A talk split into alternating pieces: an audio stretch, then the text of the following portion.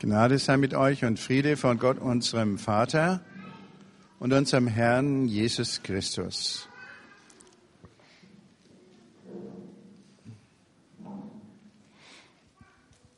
Ich habe äh, ähm, in der vergangenen Woche am Anfang gesucht, was ich für einen Predigtext nehmen sollte.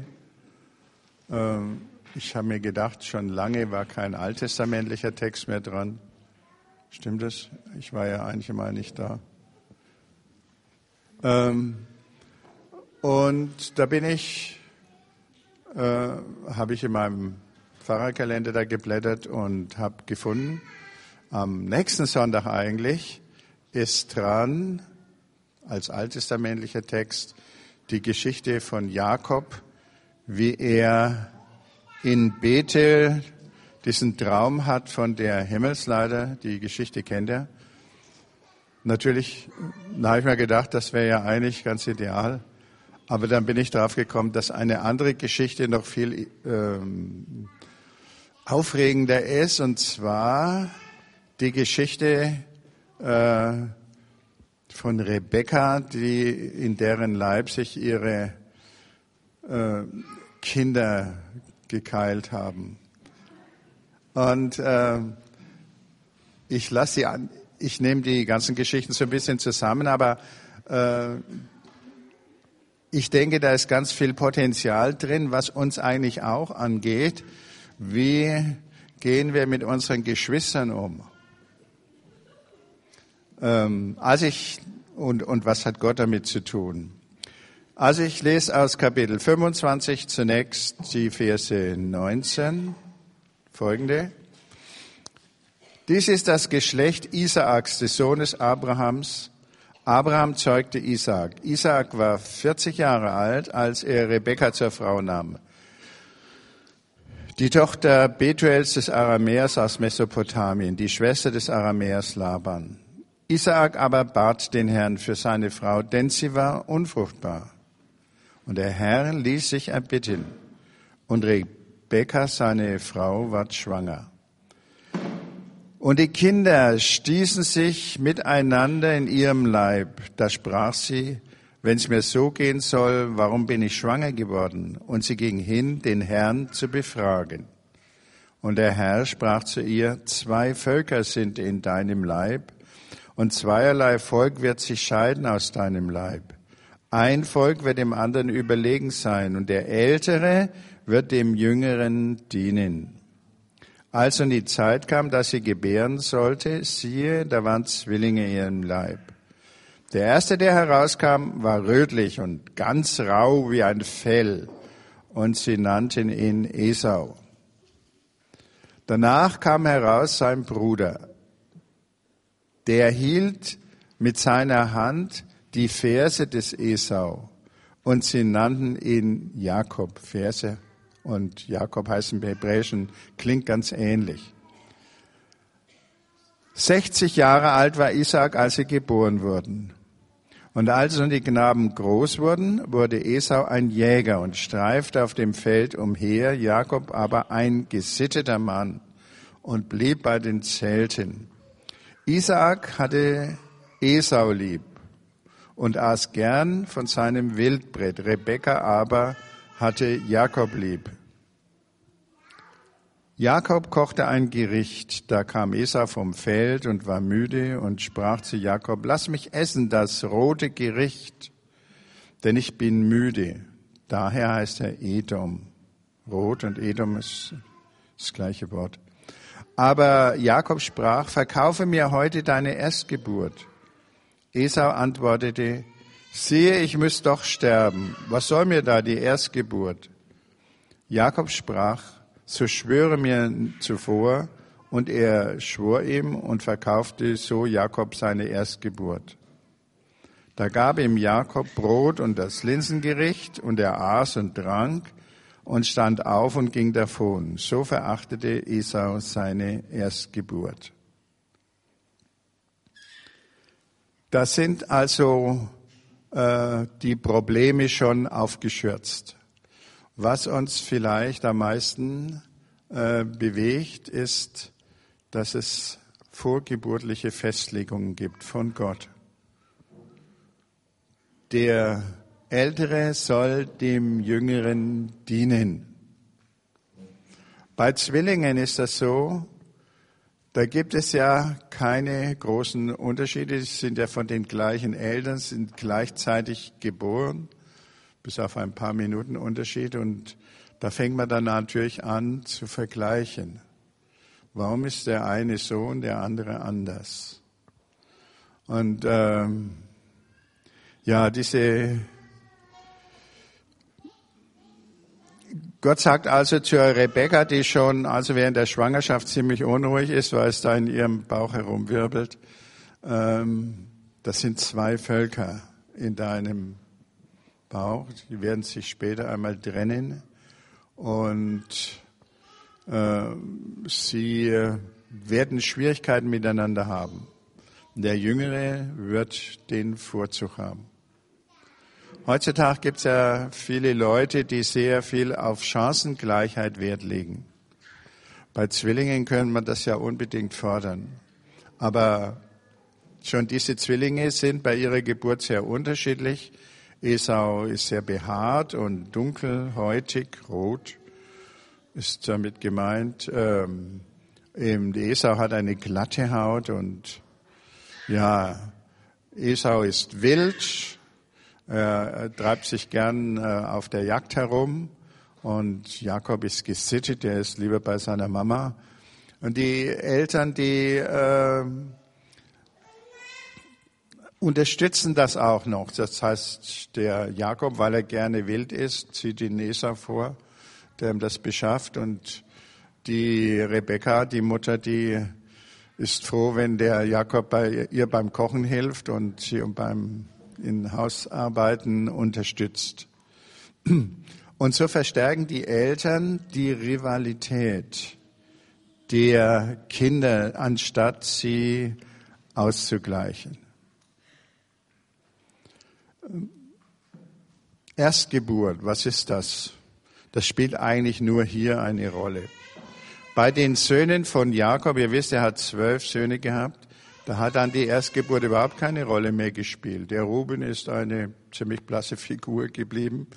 Äh, von den zwölf Jakobsöhnen sticht der Josef hervor und später noch der Judah, aber da spielt die Erstgeburt keine so große Rolle und überhaupt, wenn man sich das überlegt, bloß weil einer 20 äh, Minuten oder eine halbe Stunde früher geboren ist, warum sollte der Vorrede Vorrechte haben. Da sträubt sich so manches in uns. Und ja, Zwillinge selber, die vergleichen sich natürlich auch. Wir selber haben keine Zwillinge, aber wir haben zweimal Zwillingsenkel. Und da ist, sind auch Unterschiede zu bemerken. Beim Peter sind Zwillingen, der Manu und der Micha. Der Manuel ist jetzt einen halben Kopf größer als der Micha.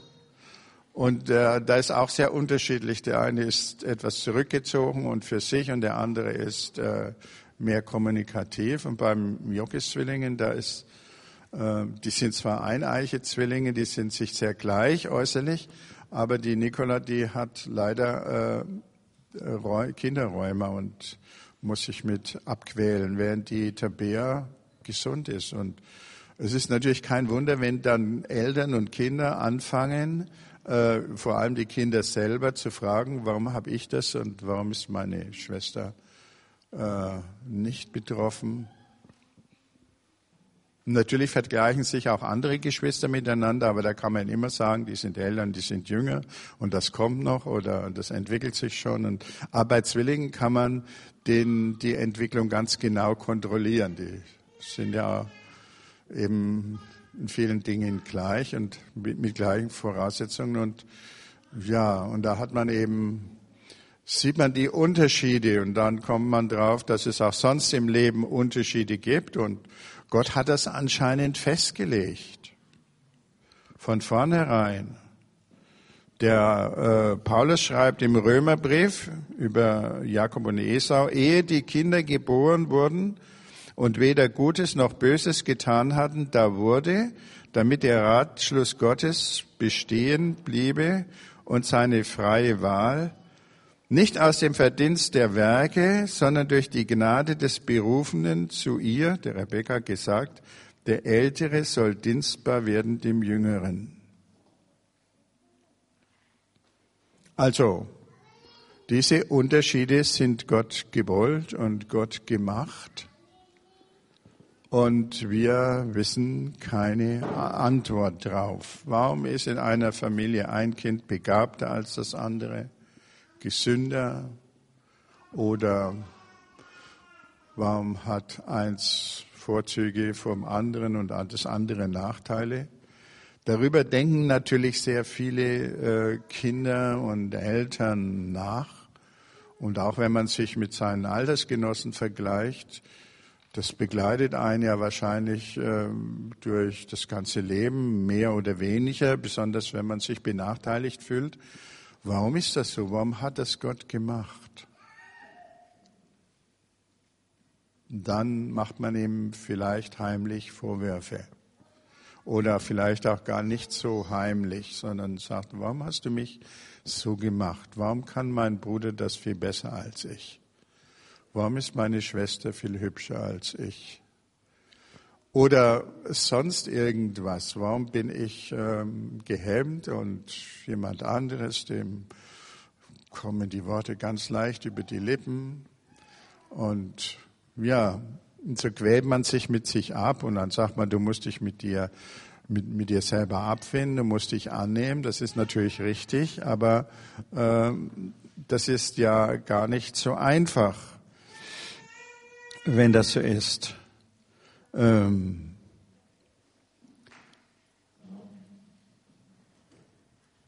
ein äh, Beobachter hat gesagt, äh, beim Abraham ist es ja auch so, der Abraham ist erwählt. Zuerst hat Gott mit, in der Urgeschichte mit allen Völkern etwas zu tun und dann, nachdem das Schiff geht, im Turmbau von Babel und so weiter, äh, der Sintflut, äh, und dann äh, erwählt sich Gott den Abraham aus den Völkern und beginnt sozusagen die Menschheitsgeschichte in einer neuen Etappe mit einem neuen Kapitel. Aber äh, er, Abraham ist zwar erwählt, aber er ist nicht für sich, für sich erwählt. Gott wollte ihn nicht höher machen um seiner selbst willen, sondern er hat eine Aufgabe an allen Völkern. In dir sollen gesegnet sein alle Völker auf Erden, sagt Gott. Er bleibt auf die anderen bezogen. Und wenn einer scheinbar bevorzugt ist, sollte er daran denken, dass er bezogen bleibt auf die anderen, um ihnen zu helfen, sie zu unterstützen, ja, ihnen zu dienen. Äh, der exemplarisch erwählte Mensch ist Jesus. Dies ist mein lieber Sohn, an dem ich wohlgefallen habe, sagt Gott bei seiner Taufe. Äh, den sollt ihr hören bei der Verklärung. Äh, er stellt sich ganz in den Dienst. Und das ist oft ein ganz schön hartes Leben. Wir sollten die Leute, die so begabt sind, nicht unbedingt beneiden. Sie haben häufig ein sehr viel äh, schwieriges Leben, manchmal natürlich auch ein hervorgehobenes Leben und überhaupt im Epheserbrief, das haben wir neulich schon gehört, da ähm, am Anfang, da steht, gelobt sei Gott, der uns gesegnet hat mit allem geistlichen Segen im Himmel durch Christus. Wir alle sind gesegnet. Da gibt's keinen hervorgehobenen Segen. Äh, in ihm, Christus, hat er uns erwählt, ehe der Welt grundgelegt war, vorherbestimmt in seiner Liebe, seine Kinder zu sein. Das äh, ist die Absicht Gottes. Wir können nicht dahinter zurück. Wir sind so, wie wir sind. Wir können uns entwickeln und äh, versuchen, uns zu ändern, aber und, und dazu zu lernen und etwas aufzuholen.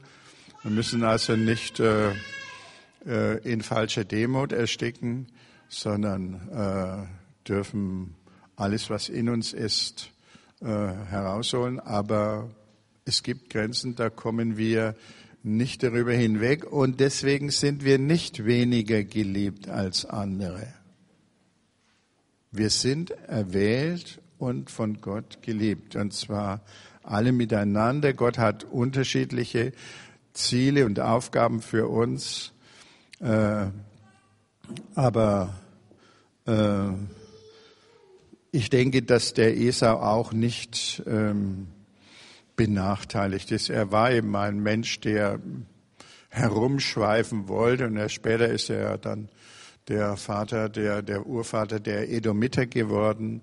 Äh, das ist so ein Wüstenvolk, so ein Beduinenstamm jenseits äh, östlich des Toten Meeres und da ist er mit seinen Bewaffneten herumgeritten und ja. Er hat es ähm, auch nicht immer leicht gehabt. Ich denke, er war nicht benachteiligt gegenüber äh, Jakob, der dann im Kulturland saß. Es gehörte ihm ja noch nicht, aber es war verheißen, dass er das bekommt. Der zweite Punkt, äh, was nun Jakob falsch macht. Jakob heißt übrigens der Betrüger. Da kommen wir jetzt gleich dazu. Äh, der Jakob versucht seine, äh, der hätte ja jetzt sich ganz ruhig hinsetzen können. Er hätte sagen können, die, die Mutter Rebecca hat ihm sicher erzählt, wie das die Mütter so machen. Äh, sie erzählen den Kindern, wie sie klein waren, wie sie geboren wurden und so weiter. Und da hören die Kinder ganz genau zu, da haben sie große Ohren. Und die Rebecca hat sicher da, wenn sie vor ihrem Zelt gekocht hat, dem Jakob einige Dinge erzählt, dass ähm, Gott gesagt hat, du, äh, der Esau, der wird einmal dir untertan sein oder und so weiter. Aber was der Jakob, der hätte ja das jetzt alles schön abwarten können. Äh, es kommt, Gott hat es so festgelegt und was der Gott will, das wird kommen. Das kann eigentlich niemand aufhalten. Aber der Jakob, der hilft nach. Ähm, der kann das nicht erwarten, sondern er versucht nun den Segen, auf den er ein Recht zu haben glaubt, äh, seinem Bruder abzuluxen und ihn zu betrügen.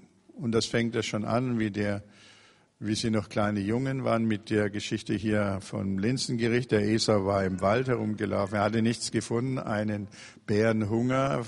Er hatte Angst vor Hunger umzukommen. Äh, und da kommt er zurück ans Zelt und wunderbare Düfte schweben ihm entgegen und er hat nur noch Hunger und an alles andere denkt er nicht mehr. Es ist ihm egal, der Erstgeburtssegen. Ach, was äh, und der ist damit einverstanden. Jakob sichert sich sogar noch schön ab durch einen Schwur. Und dann gibt er dem Esau das Linsengericht, das berühmte, das sprichwörtliche Linsengericht für den Erstgeburtssegen. Und jetzt äh, geht es weiter.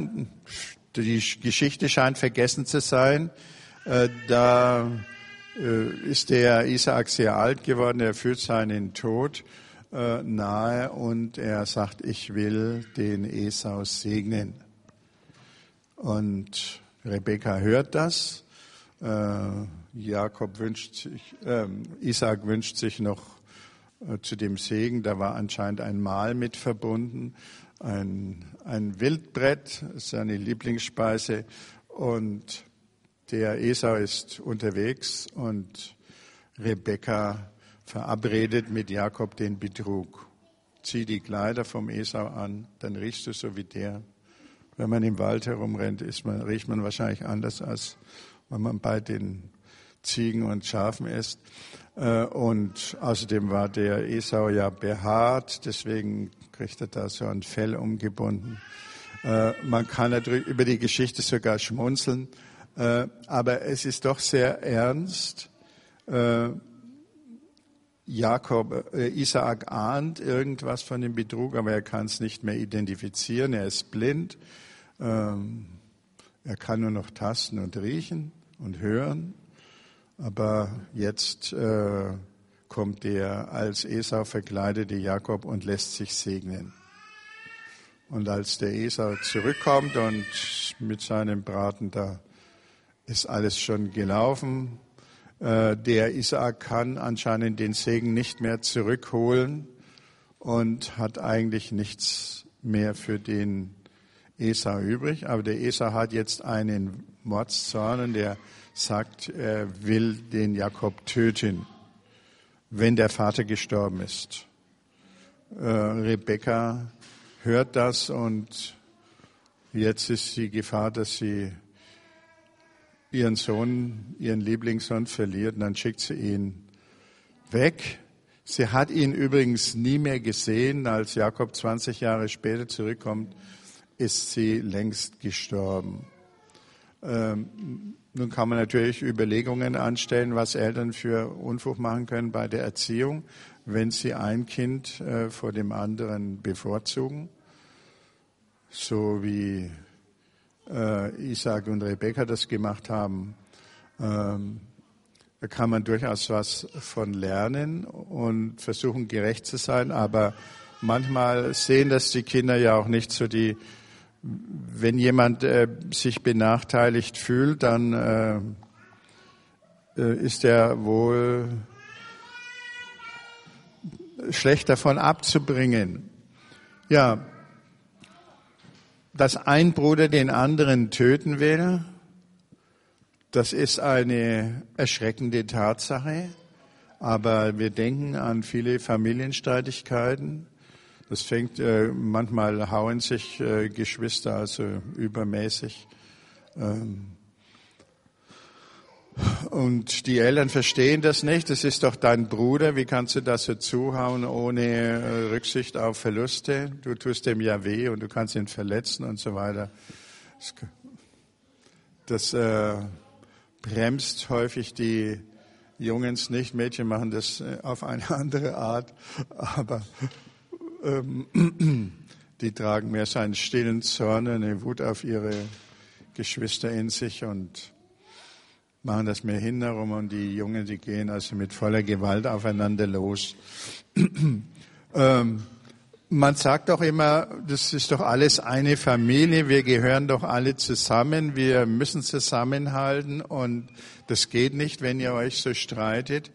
Aber offensichtlich ist die Rivalität manchmal doch sehr viel stärker. Ist übrigens auch bei Ehepaaren. Äh, manchmal äh, ist, fühlt sich ein Partner dem anderen unterlegen, zurückgesetzt und äh, leidet unter dieser Rivalität und äh, fängt an zu manipulieren.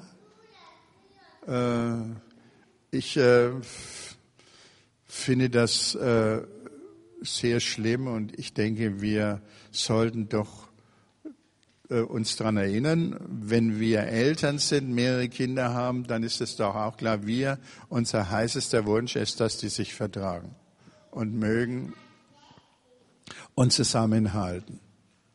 Und so können wir auch denken, dass Gott, Gottes heißester Wunsch ist, dass wir untereinander uns nicht beneiden und äh, betrügen und etwas wegnehmen, sondern wirklich einander helfen.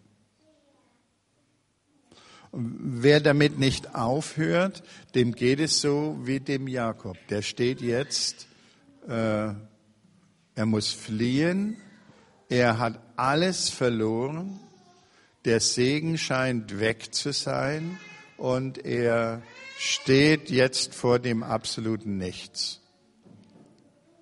Manche äh, Leser sagen dann, äh, Recht geschieht's ihm, warum hat er sich so scheußlich benommen? äh, hätte er doch gewartet, das wäre schon alles von selber gekommen und jetzt hat er seinen Dreck und ja, und dann äh, sagen sie, warum nimmt jetzt nicht Gott den Esau und segnet ihn? Das wird doch, der Jakob hat ja total versagt und Aber das ist merkwürdig bei Gott. Er hält an seinen Vorsätzen fest, an seiner Treue. Äh, Im Neuen Testament heißt es einmal, sind wir untreu, so ist Gott treu. Und ich denke, bevor man sich sehr aufregt über Gott und sein Verhalten, sollten wir einmal überlegen, ob das nicht unsere eigentliche Rettung ist. Er hält am Volk Israel fest. Er hält an den gefallenen Leuten fest. Er möchte sein Ziel mit uns erreichen. Und er ermutigt den Jakob durch diesen Traum. Das lese ich euch lieber vor. Aber Jakob zog aus von Beersheba und machte sich auf den Weg nach Haran und kam an eine Stätte, da blieb er über Nacht, denn die Sonne war untergegangen. Und er nahm einen Stein von der Stätte und legte ihn zu seinen Häupten und legte sich an der Stätte schlafen. Und ihm träumte und siehe, eine Leiter stand auf Erden, die rührte mit der Spitze an den Himmel und siehe, die Engel Gottes stiegen daran auf und nieder. Und der Herr stand oben darauf und sprach, ich bin der Herr, der Gott deines Vaters Abraham, Isaak, Isaaks Gott, das Land, darauf du liegst, will ich dir und deinen Nachkommen geben. Und dein Geschlecht soll werden wie der Staub auf Erden, und du sollst ausgebreitet werden gehen Westen und Osten, Norden und Süden. Und durch dich und deine Nachkommen sollen alle Geschlechter auf Erden gesegnet werden. Und siehe, ich bin mit dir und will dich behüten, wohin du ziehst, und will dich wieder herbringen in dies Land, denn ich will dich nicht verlassen, bis ich alles tue, was ich dir zugesagt habe. Ja, äh, Jakob hat einen Traum, er sieht einen Gottestempel, wie sie im Zweistromland übrigens häufig standen. Der Turm von Babel ist auch so ein äh, Gottestempel. Ja, kennt das sicher von Bildern. Da gibt es so große Rampen, die da hinaufführen. Oben stellten die Babylonier und Sumerer sich vor, ist das Haus Gottes. Da wohnt die, die Gottheit und die Priester gehen da rauf und runter und bringen also Opfergaben und, und so weiter. Und vielleicht hat man dem Jakob schon so was erzählt von so einem, und er sieht jetzt, und Gott benutzt diese Vorstellung und Jakob darf Gott Gottes Angesicht sehen äh, und diese Worte hören. Gott hält also an dem Jakob fest. Er erneuert den Segen, den Isaak schon empfangen hat, den Abraham schon hatte und den er weitertragen soll. Und das, denke ich, ist eine wunderbare Vision und eine große Gnade Gottes, dass äh, dass Gott nicht einfach sagt, so, du hast, du hast versagt und du wirst jetzt entlassen und ein anderer tritt an deine Stelle, sondern Gott will uns bei sich behalten und seine Ziele mit uns erreichen. Ähm, man könnte ähm, das, was Gott sagt, äh, mit dem Bonhoeffer Vers ja, die Engel, die auf und ab gehen, das sind äh, die Mächte, die die Welt regieren. Gott regiert die ganze Welt. Man sieht es sonst nicht, hier nur einmal im Traum. Äh, Gott hat die äh, Herrschaft in der Welt nicht aus der Hand gegeben, sondern unsichtbar regiert er alles, was auf dieser Erde geschieht. Von guten Mächten kennt er wunderbar geborgen. Erwarten wir getrost, was kommen mag. Gott ist mit uns am Abend und am Morgen und ganz gewiss an jedem neuen Tag. Wir können das nur ganz selten erblicken, diese Gnade Gottes, aber es gibt sie. Die unverdiente Gnade Gottes. Und das, denke ich, ist gut für uns zu wissen. Manchmal äh, merkt man das in seiner persönlichen Geschichte, dass man versagt hat und dass einem die Liebe Gottes trotzdem gilt. Manchmal in der nationalen Geschichte, da wird so ein, verbreitet sich so ein Gefühl. Für mich war das da 1989 bei der Wiedervereinigung Deutschlands. Da hat sich, äh, viele haben ja überhaupt nicht geglaubt, dass das je wieder käme. Äh, die, viele Christen haben gesagt, das ist die Strafe Gottes für die Gräuel, die im Namen unseres Volkes getan wurden. Und das müssen wir jetzt ausbaden, so wie das Volk Israel, äh, dass ein Teil vernichtet wird, äh, die, das Nordreich später. Und plötzlich ist die Mauer ohne großes Primborium gefallen, das ohne Kampf vor allem, ganz friedlich. Und da haben dann doch viele Deutsche gesagt, wir haben das nicht verdient. Die Jüngeren, die wissen das weniger, das ist ja schon einige Zeit her, und dann haben sie sich mit solchen Fragen weniger beschäftigt, aber die Älteren, die den Krieg mitgemacht haben, Manche hatten auch kein, überhaupt keine Beziehung zur sogenannten DDR, waren da nie und haben gesagt, da fahre ich nie hin, das will ich gar nicht wissen, was da drüben ist.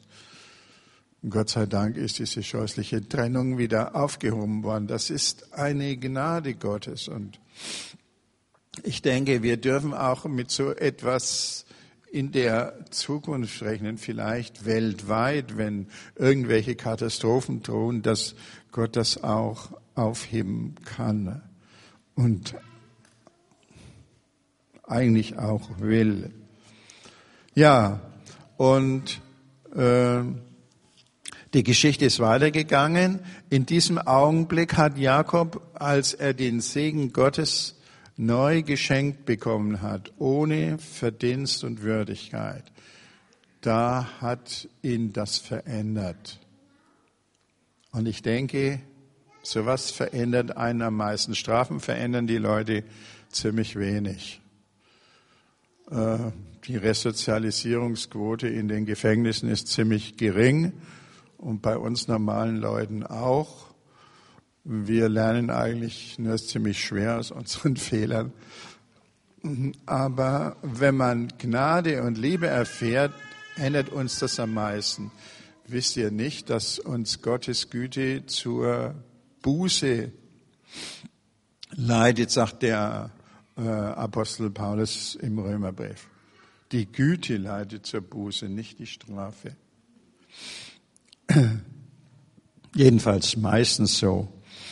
Äh, dann äh, am Schluss dieser Geschichte steht äh, die Begebenheit am Fluss Jabok. Äh, Jakob kehrt nach 20 Jahren zurück. Es waren harte Jahre. Er hat sich reinhängen müssen, aber er, Gott hat ihn gesegnet. Er ist reich geworden. Er kommt mit vier Frauen und äh, zwölf Söhnen und vielen Herden zurück. Er ist reich geworden, aber er ist noch nicht im Land. Und nun kommt er an den Grenzfluss, den Jabok, und hat seine Familien und sein Vieh hinübergeführt über die Spurt und dann kommt, äh, stellt sich ihm in der Nacht ein Unbekannter entgegen und Jakob stand auf in der Nacht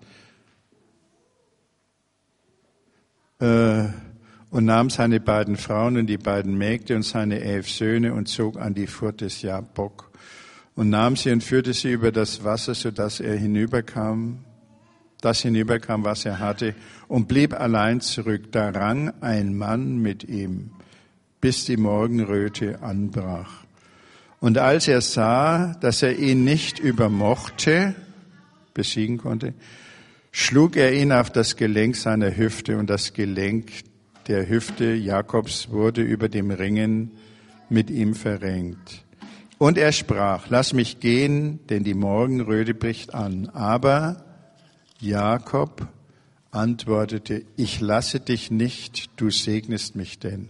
Ich lasse dich nicht los, bevor du mich gesegnet hast. Er sprach, wie heißt du? Er antwortete Jakob. Er sprach, du sollst nicht mehr Jakob heißen, sondern Israel, denn du hast mit Gott und mit Menschen gekämpft und hast gewonnen. Soweit. Ähm, Jakob hat sich geändert. Er ist äh, ja, hier am, am Jabok stellt sich ihm Gott in Menschengestalt in den Weg. Er ringt mit ihm. Das ist ja auch etwas merkwürdig, dass der allmächtige Gott mit einem Menschen ringt, ähm, wo er doch sowieso viel stärker ist. Aber Gott lässt sich manchmal besiegen. Er lässt sich mit uns auf einen Ringkampf ein. Und wenn wir dranbleiben, wie der Jakob, werden, lässt sich Gott sogar besiegen und gibt uns das, was wir wollen. Und das, denke ich, ist, hat der Jakob gelernt, der versucht nicht mehr Gott zu manipulieren und andere Menschen, sondern er bittet Gott um seinen Segen und er bekommt ihn. Und weil er sich geändert hat, kann auch sein Name Jakob Betrüger nicht bleiben, sondern äh, er kriegt einen neuen Namen. Israel heißt, eigentlich heißt es wörtlich, Gott kämpft für dich, aber du hast mit Gott und mit Menschen gekämpft. Da klingt es also an, so wird der Name hier gedeutet. Ähm, ich denke, das ist wichtig, dass wir äh, das sehen und dass wir dranbleiben und Gott nicht loslassen, auch wenn wir, wenn wir eigentlich nichts verdient haben. Gott möchte uns segnen, er hat uns den Segen verheißen und wir wollen daran festhalten. Und dann wird auch die Geschichte mit dem Bruder klar. Er begegnet dann dem Esau. Eigentlich ist aber der Eintritt in das gelobte Land mit diesem Ringen mit Gott verbunden gewesen. Und der Esau kommt als Bruder und Freund und nicht als Feind und Rächer. Und die Beziehungen kommen in ein, äh, ja, in eine gute Atmosphäre und sie können als Völker zumindest dann oder ihre Nachkommen miteinander leben, auch wenn es dann später immer wieder Kriege und so weiter auch zwischen diesen Völkern oder Rivalitäten gegeben hat. So wussten sie doch, dass sie von ihrer Herkunft zusammengehören. Ähm, was für uns wichtig ist und was ich eigentlich mir jetzt gedacht habe, ist, dass wir das tun, was uns äh, Jesus gesagt hat. Wir, äh, wenn wir Schwierigkeiten mit jemand haben und besonders mit unseren eigenen Geschwistern und Familienangehörigen oder auch sonstigen Freunden und ja auch Feinden, äh, dann sollen wir sie segnen. Ähm, und ihnen und für sie beten. Und, äh, und das, äh, da wollte ich euch jetzt Gelegenheit geben, äh, dass, dass wir das tun, äh, damit die Beziehungen äh, in Ordnung kommen oder in Ordnung bleiben, wie, wie das hier jetzt nach einem langen, harten Weg für alle Beteiligten gewesen ist. Das kommt äh, auch immer wieder in unserem Leben vor. Wir müssen alle vom Jakob zum Israel werden.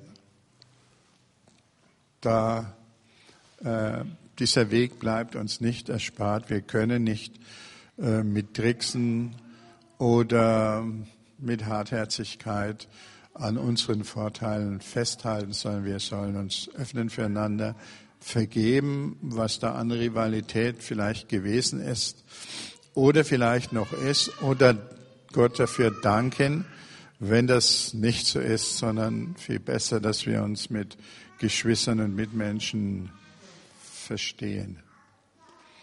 Ich leite das jetzt mit einem Gebet ein und dann machen wir eine Stille und dann kann jeder Gott sagen, an wen oder was er gerade denkt und kann das vor Gott bringen als ein Schuldbekenntnis oder eine Bitte, dass das sich ändert oder ein Dank, dass es eigentlich immer ganz gut war.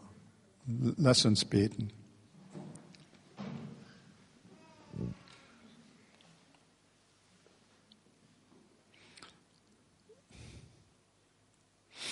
Ich lasse dich nicht, du segnest mich, denn Herr, wir bringen jetzt vor dich alle unsere familiären Bezüge und Beziehungen. Und wir bitten dich für unsere Familienangehörigen, Geschwister, um deinen Segen. Segne du sie in jeder Beziehung. Wir danken dir auch, dass du uns mit allem gesegnet hast, was wir brauchen in Jesus Christus, wie es im Epheserbrief heißt. Und höre auf das, was jeder in der Stille dir sagt.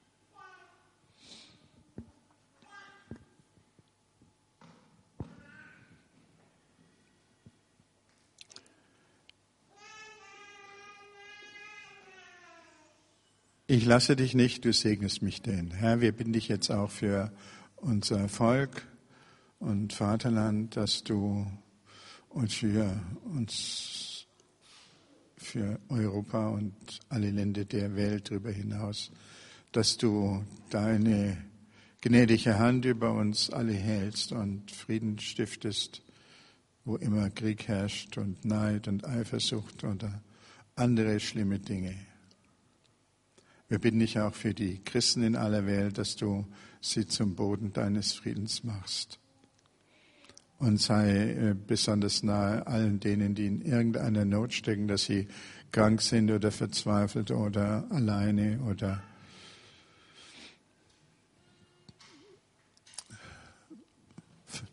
ja, arme. Danke, dass du da bist, Herr. Und mit uns gehst. Amen.